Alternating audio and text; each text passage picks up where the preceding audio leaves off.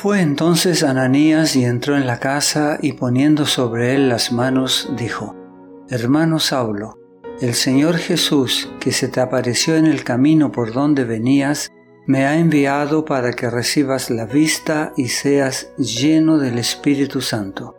Y al momento le cayeron de los ojos como escamas y recibió al instante la vista, y levantándose fue bautizado.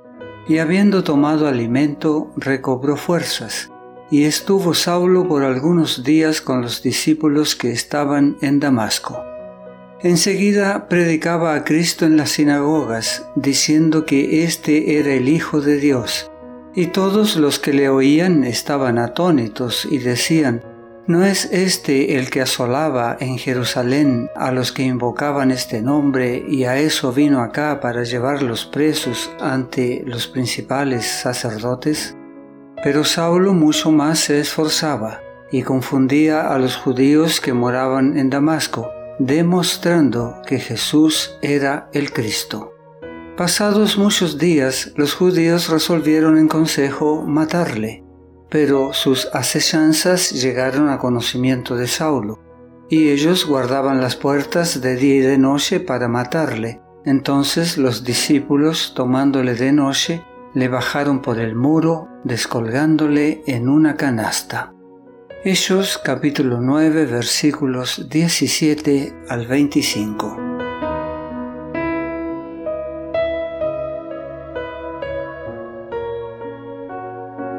Después de su bautismo, Saulo dejó de ayunar y permaneció varios días con los discípulos que estaban en Damasco, y enseguida se dedicó a predicar en las sinagogas, afirmando que Jesús era el Hijo de Dios. Osadamente declaraba que Jesús de Nazaret era el Mesías por mucho tiempo esperado, que Cristo murió por nuestros pecados conforme a las Escrituras, y que fue sepultado y que resucitó al tercer día conforme a las Escrituras, después de lo cual fue visto por los doce y por otros, y al último de todos, como a un abortivo, me apareció a mí. Primera a los Corintios capítulo 15 versículos 3, 4 y 8. Sus argumentos de las profecías eran tan concluyentes y sus esfuerzos estaban tan manifiestamente asistidos por el poder de Dios que los judíos opositores estaban confundidos y eran incapaces de contestarle. La educación rabínica y farisaica de Saulo debía utilizarse ahora para predicar el Evangelio y en sostener la causa que una vez había hecho todo lo posible para destruir. Las noticias de la conversión de Saulo llegaron a los judíos produciendo una gran sorpresa.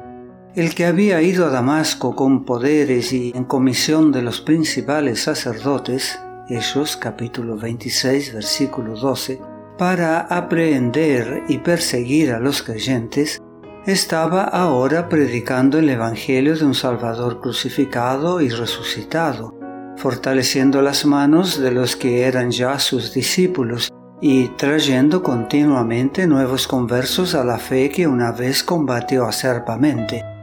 Saulo había sido conocido anteriormente como un celoso defensor de la religión judía y un incansable perseguidor de los seguidores de Jesús.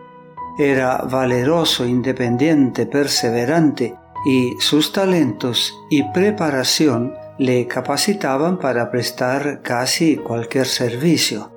Razonaba con extraordinaria claridad y mediante su aplastador sarcasmo podía colocar a un oponente en situación nada envidiable. Y ahora los judíos veían a ese joven de posibilidades extraordinarias unido a los que anteriormente había perseguido y predicando sin temor en el nombre de Jesús. Un general muerto en la batalla es una pérdida para su ejército pero su muerte no da fuerza adicional al enemigo. Mas cuando un hombre eminente se une al adversario, no solamente se pierden sus servicios, sino que aquellos a quienes él se une obtienen una decidida ventaja. Saulo de Tarso, en el camino de Damasco, podría fácilmente haber sido muerto por el Señor y se hubiera restado mucha fuerza al poder perseguidor. Pero Dios, en su providencia, no solo le perdonó la vida, sino que lo convirtió, transfiriendo así un campeón del bando del enemigo al bando de Cristo. Como elocuente orador y crítico severo, Saulo, con su firme propósito y denodado valor, poseía precisamente las cualidades que se necesitaban en la iglesia primitiva. Mientras Saulo predicaba a Cristo en Damasco, todos los que lo oían se asombraban y decían, ¿no es este el que asolaba en Jerusalén a los que invocaban este nombre y a eso vino acá para llevarlos presos ante los principales sacerdotes? Saulo declaraba que su cambio de fe no había sido provocado por impulso o fanatismo, sino que se produjo por una evidencia abrumadora. Al presentar el Evangelio, trataba de exponer con claridad las profecías relativas al primer advenimiento de Cristo. Mostraba concluyentemente que esas profecías se habían cumplido literalmente en Jesús de Nazaret. El fundamento de su fe era la segura palabra profética. A medida que Saulo continuaba instando a sus asombrados oyentes a que se arrepintiesen y se convirtiesen a Dios haciendo obras dignas de arrepentimiento, Hechos capítulo 26 versículo 20, mucho más se esforzaba y confundía a los judíos que moraban en Damasco, demostrando que Jesús era el Cristo. Pero muchos endurecieron sus corazones y rehusaron responder a su mensaje, y pronto su asombro por la conversión de Saulo se trocó en intenso odio, como el que habían manifestado para con Jesús. La oposición se tornó tan fiera que no se le permitió a Saulo continuar sus labores en Damasco. Se fue a Arabia, Gálatas capítulo 1 versículo 17, donde halló un refugio seguro. Allí, en la soledad del desierto, tuvo amplia oportunidad para estudiar y meditar con quietud. Repasó serenamente su experiencia pasada y se arrepintió cabalmente. Buscó a Dios con todo su corazón, sin descansar, hasta saber con certeza que su arrepentimiento fue aceptado y sus pecados perdonados. Anhelaba tener la seguridad de que Jesús estaría con él en su ministerio futuro.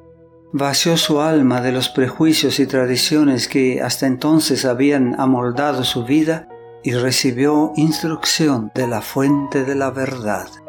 La magnitud de la obra que le aguardaba le indujo a estudiar mucho las sagradas escrituras, a fin de poder predicar el Evangelio no con sabiduría de palabras, para que no se haga vana la cruz de Cristo, primera a los Corintios capítulo 1 versículo 17, sino con demostración del Espíritu y de poder, para que la fe de todos los que lo oyeran no esté fundada en la sabiduría de los hombres, sino en el poder de Dios.